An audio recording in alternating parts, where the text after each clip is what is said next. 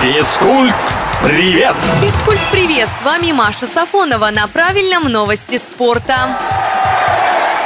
Чемпион России по хоккею с мячом столичная «Динамо» и обладатель Кубка Хабаровский «СКА-нефтяник» провели матч за Суперкубок. Игра прошла на поле армейцев. Итоговый счет 5-3 в пользу хозяев льда. Сезон в элитном дивизионе Суперлиги стартует 6 ноября.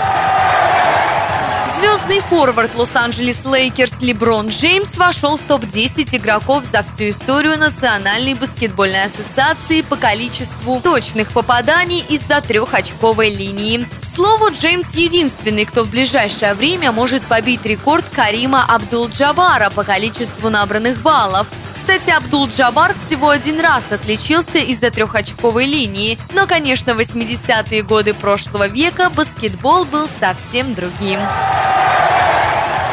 стали известны имена всех участниц итогового турнира женской теннисной ассоциации. В заветную восьмерку, в частности, попала россиянка Дарья Касаткина. При этом, вне всяких сомнений, внимание спортивной общественности прежде всего будет приковано к выступлению первой ракетки мира Иги Швентак. Полячке будет очень непросто, ведь в соперницах будут девушки, которых она в этом году обыграла в финалах самых престижных турниров.